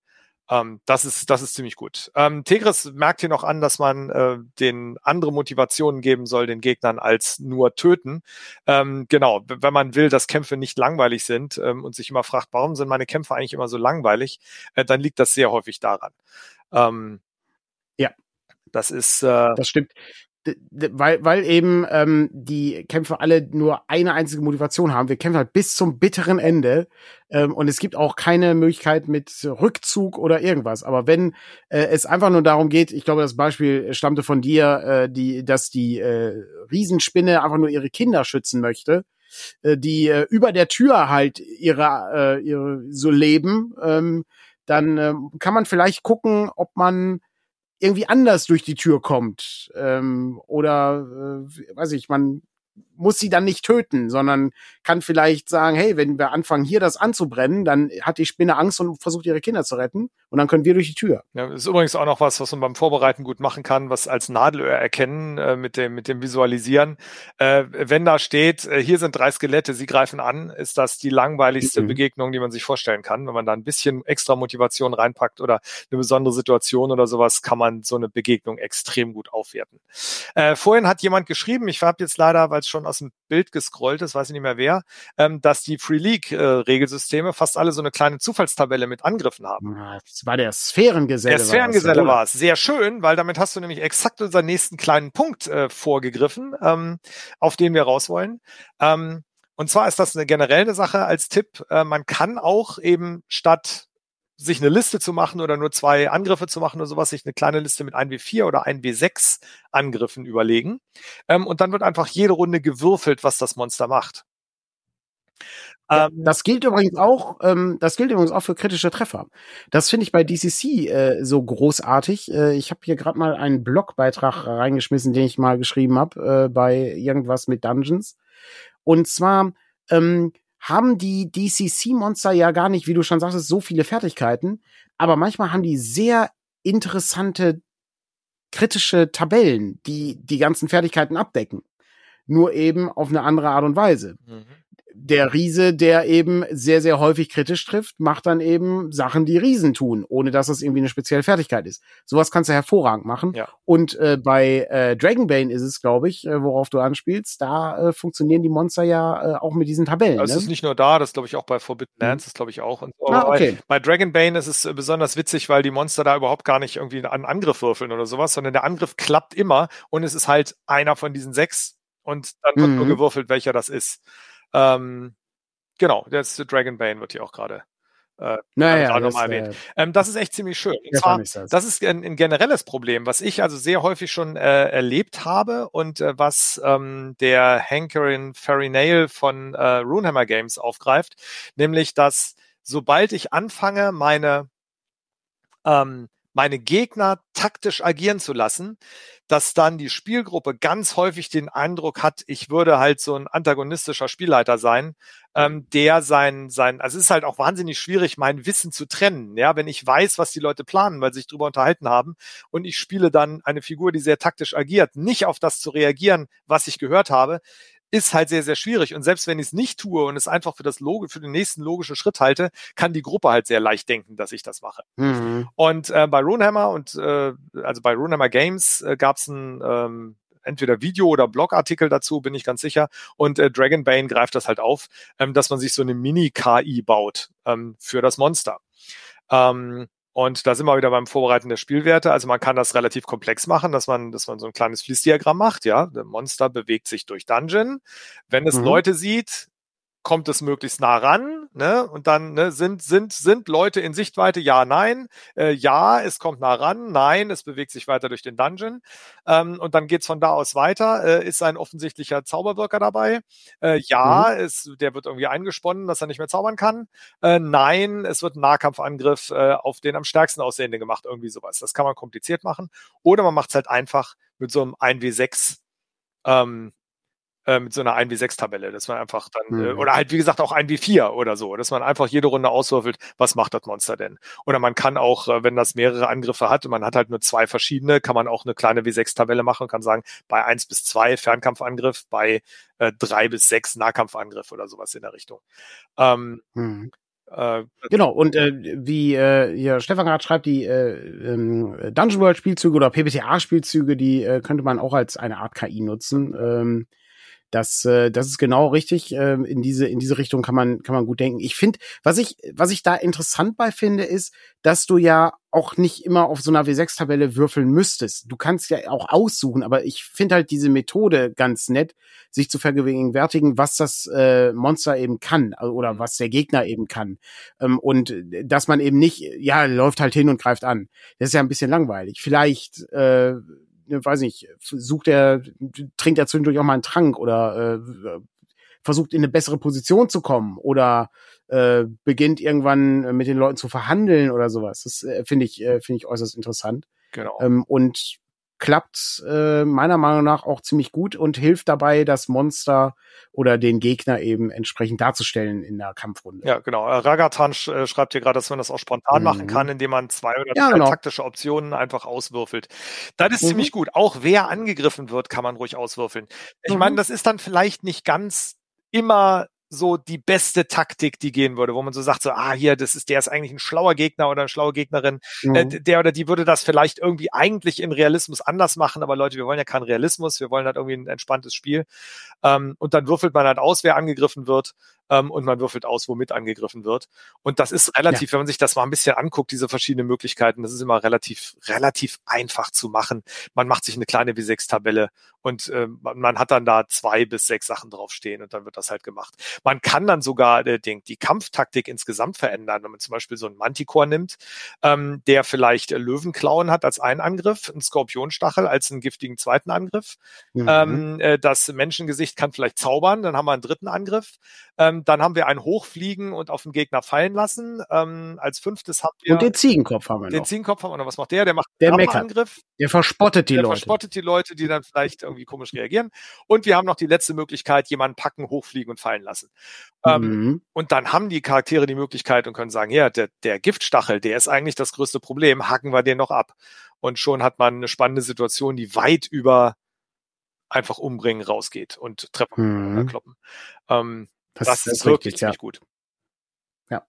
Das ist ähm, auch hier nochmal, äh, was äh, Stefan, Stefan bringt nochmal rein, dass äh, ne, der, den Kampf als äh, Puzzle beziehungsweise als Rätsel sich zu, äh, zu vergegenwärtigen, ist nicht äh, schlecht. Ne? Also ich muss rausfinden, nach welchem Programm mein Gegner äh, agiert, um ihn austricksen zu können. dass ähm, sowas klappt, klappt hervorragend und äh, macht Kämpfe auch deutlich interessanter als äh, er würfelt, ich würfle, er würfelt, ich würfle. Genau.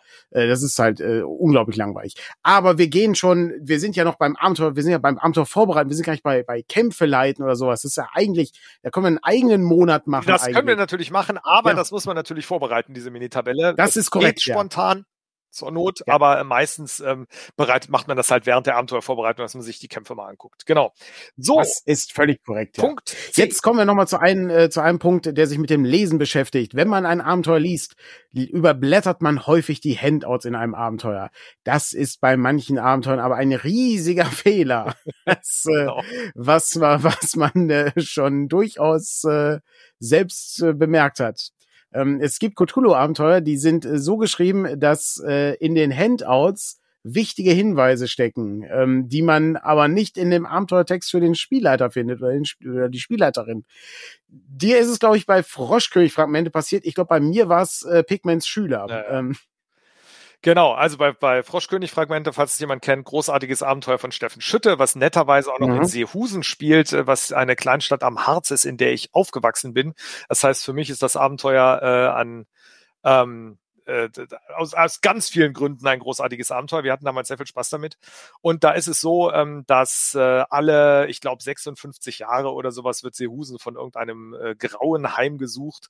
Ähm, und das passiert jetzt halt demnächst wieder. Und das, wir sind jetzt natürlich genau in diesem Jahr wieder so weit dran. Und ich habe das Abenteuer gelesen und ich habe mich gefragt, wie in drei Teufelsnamen sollen die Gruppe drauf kommen, ähm, dass, dass das 56 Jahre sind. Das ist eine krumme mhm. Zahl und dann werden irgendwelche, da kommt doch kein Mensch drauf. Ähm, und dann lasen die mir das Hand oder lasen sich gegenseitig das Hand auf vor, was ich natürlich völlig ignoriert hatte, was mit den Worten endete. Oh mein Gott, es ist zurückgekommen, es in Großbuchstaben. Und dann wussten natürlich alle sofort Bescheid und haben losgerechnet und ich habe die Hände vor die Stirn geschlagen und habe gedacht, oh Gott, Trottel, hättest du mal einen Blick aufs Handout geworfen. Was in dem Augenblick natürlich kein Problem ist. Meistens kann man das improvisieren wenn die Leute da Informationen kriegen, von denen man nicht wusste. Aber manchmal ist es halt auch einfach entspannter, wenn man das weiß. Also lest nicht nur das Abenteuer, lest auch die Handouts. Ich bin dazu sehr häufig zu faul. Ab und zu bin ich damit schon auf die Nase gefallen. Ähm, hier wurde schon gefragt, Ja, das ist oder was halt auch wichtig ist, äh, überprüft mal, ob man die Handouts lesen kann. Ja, ja, genau. ähm, das, äh, das kann auch helfen, ja. Ähm, das gilt übrigens auch für äh, Handouts im Sinne von Karten. Also die Dungeon-Karte äh, zu haben, während man das Abenteuer vorbereitet, kann sehr hilfreich sein, um einfach zu wissen, ach so, jetzt verstehe ich erstmal diesen Aufbau. Der Raum hat ja mehr als eine Ebene, der, da kann man noch eine Treppe hochlaufen und dann kommt man in den Bereich 2.1 oder irgendwie so ein Quatsch. Da sind wir ähm, beim das, Visualisieren wieder. Ne? Das, genau. Die Karte kann ich es eben nicht visualisieren, ja. weil ich nicht weiß, wie der Raum aussieht. Ja, absolut. Ja, das ist richtig. Ähm, ja. Hier wurde die Frage gestellt, Handouts ja oder nein. Ähm, Handouts sind eine tolle Sache. Seht nur zu, dass sie nicht drei Seiten lang sind und dass man die nebenbei erfassen kann. Ähm, hm. Beste Handout-Sammlung ist in dem, in dem Blade Runner Starter Set, was irgendwie jetzt letztes Jahr erschienen ist oder dies Jahr, ich weiß gar nicht genau, ich glaube, äh, muss, müsste ich nachgucken. Ähm, das was halt ganz viele, ganz viele Bilder und äh, schlimmstenfalls mal äh, ein äh, Zeitungscover von einer Zeitschrift, wo halt einfach nicht viel draufsteht. Ähm, die Dinger sind schnell zu überge äh, schnell zu überfliegen und das kann man sich während des Spiels angucken und die Dinger sind auch lesbar und betrachtbar. Und äh, wie ja schon erwähnt wurde, äh, Schwurbel-Handouts äh, voller großes S äh, in Großbuchstaben und ihm in Großbuchstaben und so, wo man dann so drei Seiten Handouts oder auch ganz, ganz übel sind so die alten Cthulhu-Handouts, so, so äh, Tagebuchsachen, wo man so zwei Seiten Handschrift krakelig geschrieben und dann sitzen da alle eine halbe Stunde drüber. Es gibt Gruppen, denen macht das Spaß hat's mir nie. Das ist, ist nicht mehr ganz zeitgemäß, das macht man nicht mehr. Ja, das ist, äh, sehe ich, sehe ich ähnlich. Ich muss sagen, äh, meine liebsten Handouts sind heutzutage eigentlich äh, die ähm, Zeichnungen, äh, diese wunderschönen äh, Schwarz-Weiß-Zeichnungen, wo man einen Blick in den Raum hat. Oh, ja. äh, so, so typische Dungeon-Räume, ähm, äh, wo man dann irgendwie eine merkwürdige Apparatur hat oder man sieht eine Schaltertafel, auf dem man, äh, auf dem man Sachen sieht. Beim Purpurplaneten ist das zum Beispiel so. Äh, da äh, kann man dann, das ist ein, ein kleines Rätsel, was man sich dann anschauen kann und gleichzeitig äh, wird einem abgenommen, diese merkwürdigen Zeichen zu beschreiben, ähm, die man dann immer so bei, bei solchen Rätseleinlagen dann hat. Ja, das ist auch immer mal ganz nett, wenn die Leute wirklich was, was zu gucken haben. Ne? Also das ist ja, immer genau. wieder bei diesem Blade Runner Abenteuer, wenn man da ganz viele so Tatortfotos hat, äh, die man dann da betrachten und sogar reinzoomen kann an mhm. einer Stelle irgendwie. Das ist das ist ziemlich cool. Ähm, gut, ja. ähm, ich glaube. Oder was, was Jonas auch gerade sagt, äh, das äh, Tomb of Horrors. Tomb of Horrors, äh, ja, das auch, richtig, ja. genau. Oder äh, wie, wie hieß noch die, äh, die deutsche Variante? Äh, oh, das, ähm, ähm, habe ich vergessen. Ja, Bar das Barrier so, Peaks hat das, glaube ich, auch, auch so ein Handout-Heftchen. Ja, das, äh, das kann sein. Aber ich war gerade bei, äh, wir hatten mal eine, ich glaube, äh, Stefan hat mal eine 1W20-Tabelle äh, gebaut mit ähm, Variantentiteln für diese, für dieses Abenteuer. Okay. Auf Deutsch. Ich weiß gerade nicht mehr, wie der Titel hieß. Aber ja, wir haben noch, äh, wir haben noch zwei kleine Punkte äh, hier. Ähm, und zwar äh, habe ich als nächstes äh, Dinge, die man äh, noch nebenbei vorbereiten kann. Wenn man äh, noch nicht genug bei der Abenteuervorbereitung hat, kann man natürlich noch äh, andere Dinge vorbereiten. Was äh, könnte man denn noch sinnvollerweise vorbereiten? Ich brauche immer eine Namensliste. Ähm, mm. Es kann nie schaden, eine Namensliste dazu haben. Ich äh, mir spontan Namen auszudenken, da bin ich wahnsinnig schlecht. Selbst wenn ich mir sehr viel Zeit nehme, klingen die Namen häufig dämlich. Ähm, dann, und insofern brauche ich irgendwo eine Namensliste her, wo ich was auswählen kann. Ja, die kann ich mir äh, mit, mit Fantasy Name Generator irgendwie erschaffen. Ähm, oder ich äh, schreibe was auf oder was auch immer. Also meistens nehme ich irgendwelche Namensgeneratoren, einfach nur, dass ich was da habe. Äh, 20 männliche, 20 weibliche Namen äh, und, und vielleicht noch 10 neutrale oder so, wenn man das gern möchte. Ähm, und dann hat man Namen, die man herausgreifen kann, damit nicht jeder sofort merkt, diese Figur hat keine Bedeutung. Ähm, Oh ja, äh, gern den Abspann aus dem Film ausdrucken. Äh, das ist auch nicht dumm äh, für Namen. Ja, die, äh, die äh, das geht auch einfacher, die IMDb-Liste. Ähm, ja, genau, auch sehr gut. Ja. Äh, Spam-Folder ähm, ist auch super. Ja, Spam-Folder Ja, aber ich, ich, ähm, ich, baue, ich baue ab und an Spam-NSCs. Ja, ähm, wahnsinnig ja. gut. Irgendjemand hat mal geschrieben, in seinem Spam-Folder hätte ihn äh, einer angeschrieben, die nannte sich Faith Jankovic. Und er meinte, Leute, bitte, ich möchte jemanden, der einen Roman schreibt, dessen Hauptfigur Faith Jankovic heißt. Mega gut. Habe ich mir sofort gemerkt, ein ganz großartiger Name.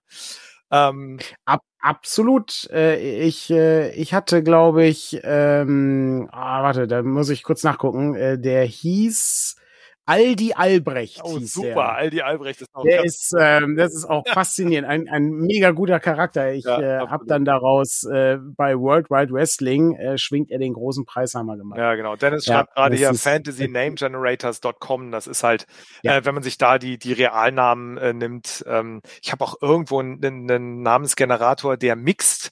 Da macht man ein Häkchen bei Griechisch, ein Häkchen bei Deutsch und ein Häkchen bei Japanisch und dann kriegt man da so ein, so ein Mix aus mhm. diesem Kram irgendwie zusammengebaut aufbaut.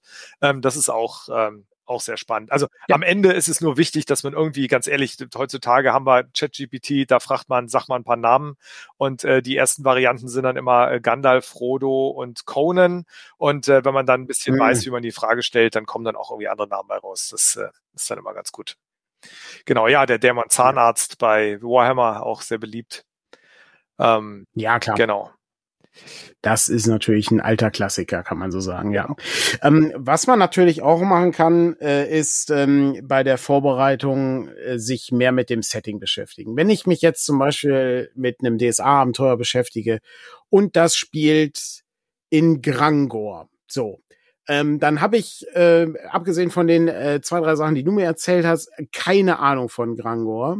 Ähm, aber das kann nun entweder ich nachforschen, aber wenn ich ohnehin jemanden in meiner Gruppe habe, der sich mega gut in Grangor auskennt, ein echter Grangorianer, der merkantile Zeitungen liest zum Beispiel, dann ähm, ist das so ein Ding, ich kann das Abenteuer vorbereiten, wenn da Anspielungen drauf vorkommen, was so bedeutend in dieser Hafenstadt ist, wird äh, derjenige, der sich mega gut damit auskennt, sofort sagen, ja, das ist ja die alteingesessene Handelsfamilie, die können wir nicht einfach so aufsuchen.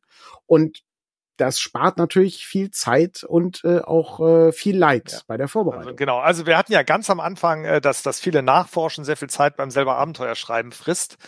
Ähm, bei solchen Settings würde ich sogar ganz vermehrt auf Kaufabenteuer zurückgreifen, ähm, einfach nur um die passende Information zu nutzen. Oder man schreibt sein Abenteuer ähm, komplett aus Inseln, ähm, oder man mhm. nimmt halt das Abenteuer, was man vorbereitet, wenn man keine Lust hat, dauernd äh, nachzugucken, wo jetzt was ist und wie was aussieht und so weiter. Sehr viel, sehr viel Arbeit bei gerade auch modernen ähm, äh, Aventurien-Abenteuer habe ich mir sagen lassen, fließt da rein, dass man quasi nachforscht, wie passt das äh, in die Welt und was kann man noch an Hintergrundmaterial lesen und so.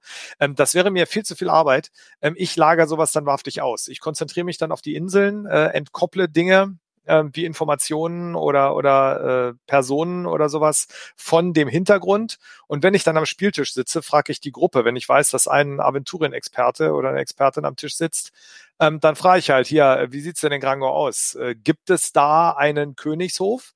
Und dann wird sie mir sagen, ja, ja, das ist nicht so einfach, weil bla, und es gibt aber die Patrizierhäuser oder wie auch immer. Ich bin jetzt bei Grangor mhm. nicht so tief drin. Aber ähm, und dann nutzt man das halt. Und ob das jetzt der Königshof ist mit dem Abenteuer oder ob das das Patrizierhaus ist oder wie auch immer, spielt dann im Abenteuer eigentlich keine Rolle. Und äh, da rufe ich alle auf, ähm, die keine Lust haben, zu viel vorzubereiten. Ähm, habt Mut zur Improvisation, ähm, konzentriert euch auf die Inseln und überlasst das der Spielgruppe. Das hat ganz viele Vorteile, weil sich nämlich auch ähm, die Experten, das hat man ja auch manchmal so als, als Querulanten in der Gruppe, dass dann ein, äh, ein Experte am Tisch sitzt, der sich halt mit Welt X oder Y wahnsinnig gut auskennt und immer korrigiert und immer rumnervt. Ähm, und sobald man die Leute mit ins Boot holt, und sagt, hör mal, sag du mir doch mal bitte, wie das aussieht. Ähm, sind die zufrieden? Ähm, sind nicht mehr ganz so aggressiv mit ihrem Verteilen von Wissen ähm, und helfen mir auch noch weiter. Ähm, ich habe mal irgendwo einen Spielleiter-Tipp gelesen, da äh, meinte der Typ, äh, hier, die Fertigkeiten von den Charakteren muss ich gar nicht kennen, muss, muss ich die Regeln nicht wissen, wissen doch die, wissen doch die Spieler und Spielerinnen. Die sagen mir noch, wie das funktioniert. Und ich mhm. reagiere dann einfach drauf, wie ich das halt mit allem machen würde, wenn sie sich was ausdenken. Ähm, erfordert Mut und äh, den Willen zur Improvisation und halt auch so ein bisschen das Gespür für diese Inseln im Abenteuer. Ähm, ist aber auch ein Aspekt, ist aber auch ein Aspekt, wo man einfach mal wieder feststellt, wir spielen alle zusammen ein Spiel. Ja. Es wäre überhaupt kein Problem, wenn man eine Gruppe äh, hätte, bei der man, keine Ahnung, Risiko spielt und dann nochmal kurz nachfragt, wie war das nochmal mit der Kampfregel äh, oder so? Oder äh, wir spielen äh, keine Ahnung, irgendein Brettspiel, äh, was ich äh, hier, was ich Frostgrave oder so, weiß ich nicht, nenne ein aktuelles Brettspiel, was interessant ist, ähm, dann äh, ist das überhaupt kein Problem. Da würde man problemlos nachfragen, wie es nochmal ging oder äh, oder was was diese Karte bedeutet oder sowas.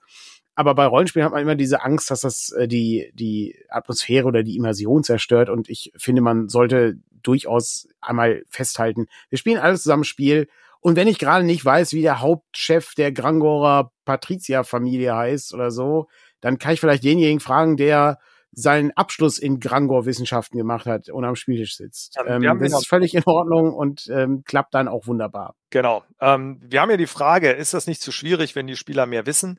Äh, nachher klappt mein Abenteuer nicht mehr. Da passiert wesentlich seltener, als man so glaubt, ja. dass da irgendwie ein Wissen ist, dass das Abenteuer gar nicht mehr funktioniert. Äh, wenn ich mir vorher genug Gedanken gemacht habe und flexibel genug rangegangen bin, lässt sich fast alles machen. Und sollte es dann doch mal der Fall sein, dass das an einer Stelle meine Story torpediert, wir sind alle Freunde. Das ist dann keine Angst vor der Metaebene, schreibt Jonas. Genau das. Dann sage ich halt, ja, Leute, boah, tut mir total leid. Das Abenteuer funktioniert nicht, wenn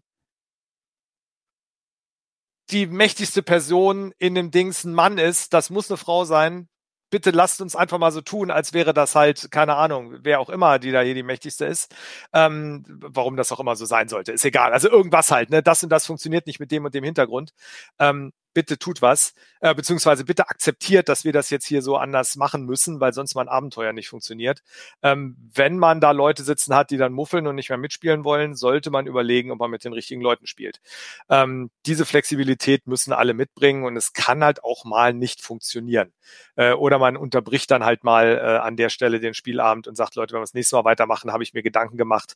Äh, ich wusste nicht, dass keine Ahnung, äh, die Stadt von Werwölfen unterwandert ist, dass das in jedem Quellenbuch steht, äh, weil Werwölfe torpedieren leider mein Abenteuer. Und äh, ja. dann schreibt man das Abenteuer um oder man sagt, okay, Leute, die Werwölfe sind gerade alle im Urlaub, die sind das nächste Mal wieder da. Das geht auch. Ja, also deshalb, ne, also keine Angst vor der Metaebene ist, glaube ich, ein guter ja, Tipp. Ich denke. Wir schließen äh, mit äh, einem weiteren Tipp, äh, den Jonas noch äh, hier äh, schrieb vor einigen äh, Minuten, und zwar äh, habt Spaß bei der Vorbereitung. Das ist ein Aspekt, äh, ich, äh, unser Layouter, der bereitet auch wahnsinnig gerne vor. Der macht gerne Musik und äh, der hat keine Szenen und der macht Bilder und, und wirklich passende Intros und Outros dann für den Spielabend und so. Und ähm, ich, ähm, diese Arbeit mache ich mir alle nicht mehr, weil ich äh, immer feststelle, das macht nicht so viel aus, als also diese, diesen Mehrwert ist einfach nicht da für mich an der Stelle. Aber es gibt Leute, die haben daran Spaß und die machen das gerne und dann ist auch völlig in Ordnung. Dann ist das Teil des Hobbys und das macht dann auch Spaß. Und äh, es ähm, ist auch, wenn man äh, das macht mit der reinen Textvorbereitung. Also vielleicht äh, denkt man irgendwie, oh cool, hier ist ein magische Gegenstände, das ist ja richtig toll, da kann ich noch irgendwie was extra schreiben. Oder ähm, ich äh, gestalte gerne Handouts, äh, schreibt Jonas. Oder jemand anderes äh, denkt sich die Marotten von äh, Nichtspielercharakteren aus oder sowas. Oder man ähm, durchforscht äh, die Weiten des Internets nach coolen Zufallstabellen in der Stadt oder sowas dann sind das alles Sachen, da kann man sehr viel Spaß mit haben und äh, den sollte man sich auch nicht nehmen, denn äh, das ist eine Freizeitbeschäftigung, die wir hier machen. Das ist keine Prüfungsvorbereitung äh, für ähm, irgendeinen Abschluss oder so. Das ist reines Hobby. Und ähm, das als Spaß äh, zu begreifen, ist wichtig. Und da sollte man auch ein gesundes Maß haben, weil man denkt, ich kann nicht fünf Stunden vorbereiten für zwei Stunden Spielabend. Das wäre, also es ist halt einfach zu viel an der Stelle. Außer man sagt jetzt, ich, das ist genau das, was ich haben möchte. Das ist exakt das, was ich will. Dann spricht da natürlich nichts gegen. Aber ähm, ich äh, denke mir immer, äh, 30 mhm. Minuten für äh, ein bis zwei Stunden Spielabend ist eigentlich ausreichend. Genau. Äh, Jonas äh, fügt hier gerade noch was hinzu zu seinem Tipp. Äh, er sagt, man soll sich auf die Sachen konzentrieren, die Spaß beim Vorbereiten machen äh, und die anderen mhm. eben nicht. Also äh, wenn ich mir gern coole Namen ausdenke, weil ich gerne in meinem Kopf äh, Pseudosprachen entwickle, dann möge ich das bitte tun aber wenn man so ist wie ich, nimmt man halt einen Namensgenerator. Ähm, oder äh, ne, wenn ich gerne äh, komplexe Zeichnungen von Dungeons mache mit ganz vielen Ein- und Ausgängen und äh, äh, keine Ahnung, Schleifen, die man gehen nehmen kann in unterschiedlichen Wegen und so, dann male ich mir meinen Dungeon selbst. Wenn ich keinen Bock drauf habe, bemühe ich das Internet und suche mir eine Karte raus, die passt. Ähm, mhm. Ähm, das ist genauso. Also einfach die Sachen machen, die uns Spaß machen. Äh, ja, die uns Spaß machen, dann auch durchführen. Ähm, alles andere, soweit es geht, auf ein Minimum reduzieren und mir da an der Stelle Hilfe holen. Da sind vielleicht die Kaufabenteuer wieder ganz gut. Mhm. Ähm, bin ich absolut dafür. Äh, was ich noch hinzufügen würde, wenn ich Spaß am Vorbereiten habe und gerne musikalische In- und Outros mache und äh, Soundtrack aussuche und äh, stimmungsvolle Texte zum Vorlesen generiere oder was auch immer, ähm, unbedingt machen, wenn ich da Bock drauf habe, aber bitte, bitte nicht enttäuscht sein, wenn das weniger gewürdigt wird, als man hinterher oder als man vorher gedacht hat. Weil ähm, das mache ich halt auch für mich. Und es wird nicht mhm. zwangsläufig das Spiel besser, sondern ich mache das halt, weil ich da Bock drauf habe. Das ist äh, nochmal wichtig zu bedenken, weil das habe ich auch schon häufig erlebt, dass Leute sehr viel Arbeit in irgendwas reinstecken, weil sie glauben, das war nötig und äh, dann hinterher enttäuscht sind, wenn das nicht gewürdigt wird. Das ist schade. Das muss nicht sein. Das, das stimmt wohl, ja. Sehr gut. Das äh, war unser erster Abend äh, rund um äh, Spielleiter-Workshops und äh, heute ging es um äh, Kaufabenteuer vorbereiten. Ich äh, kann auch nachtragen, das Abenteuer, was ich meine, hieß Grabmal der Vernichtung äh, für D&D 5 und äh, dadurch entstanden dann so Titel wie Grabmal der Verdichtung oder Grabmal der Verwichtung oder gerade mal der Verschlichtung, wo die Leute mal dümmer wurden, je tiefer sie in, in das Grab mal reingingen. Äh, aber äh, diese, diese Tabelle, weiß ich gar nicht, ob sie noch irgendwo existiert, aber die ähm, wurde mal zusammengetragen. Das ist, äh, ihr ähm. hattet doch auch mal so eine, so eine lustige ABC-Tabelle mit äh, Cthulhuiden, oh, meinst die Häuser? Die Häuser, ja, ne? Also so die, die ja. Immobilien des Irrsinns und die Eigentumswohnungen ja. des Eiters und so. Großartig. Ja, ähm, exakt, ja, äh, ja. Die, die äh, Miet, Mietwohnung des, äh, des Moderns. Oder ja, so. ja, ja, genau, ja. ja das, da habe ich sehr viel gelacht. das stimmt. Das Haben wir alle das, das ganze Alphabet einmal durch, ich glaube, äh, bis auf, bis auf wenige Ausnahmen, ja. Ja, ich bin nicht ganz sicher, ob ihr ein Y gefunden habt. Ich glaube, das, das war da nicht mit dabei. Aber ja, das, das weiß ich leider nicht mehr. Da müsste ich, da müsste ich nachgucken, ob wir das, äh, ob wir das hatten. Genau. Ich habe irgendwo habe ich die Liste noch. Ja, äh, ja Dennis, naja, Dennis schreibt noch äh, doof, wenn es sich nach all der Arbeit nach Arbeit anfühlt. Äh, genau das. Also wenn wenn ihr den ja. Eindruck habt, das wird jetzt Arbeit, ähm, dann versucht es auf ein Minimum zu reduzieren. Es gibt eine gewisse Arbeit, die man reinstecken muss sonst funktioniert's halt nicht. Ne? Also wenigstens einmal durchlesen sollte drin sein und mal so grob überlegen, wie sich das dann vielleicht am Spieltisch anfühlt. Ähm, da kommt man kaum drum rum, wenn man es machen will, sonst muss man halt wirklich selber spontan entwickeln. Ähm, aber man kann das auf ein Minimum reduzieren. Genau. Das stimmt. Ja, alles klar. Dann würde ich sagen, sehen wir uns nächste Woche Montag wieder in dieser Konstellation. Sonst natürlich am Sonntag ähm, in der Morning Matters Reihe, äh, wo wir uns über die Woche unterhalten, Patrick und ich. Sehr gut. Klasse. Vielen Dank fürs Zuschauen. Äh, vielen Dank für die zahlreichen Kommentare. Hat mir sehr viel Spaß gemacht. Ja. Äh, wir äh, kommen ja nicht oft dazu, in der Woche diesen äh, Twitch-Stream zu befüllen. Ähm, darum gucken wir mal, dass wir das vielleicht ein bisschen regelmäßiger machen, wenn wir irgendwie coole Themen haben. Aber das ähm, sich zum Thema Abenteuer unterhalten, ist ja kein Problem. Außerdem greife ich damit einen Wunsch auf, der vor kurzem äh, geäußert wurde, wo gefragt wurde, ob die ganzen Workshops, die wir auf der Dreieich oder Radcon oder so machen, nicht auch irgendwie online zu finden sind.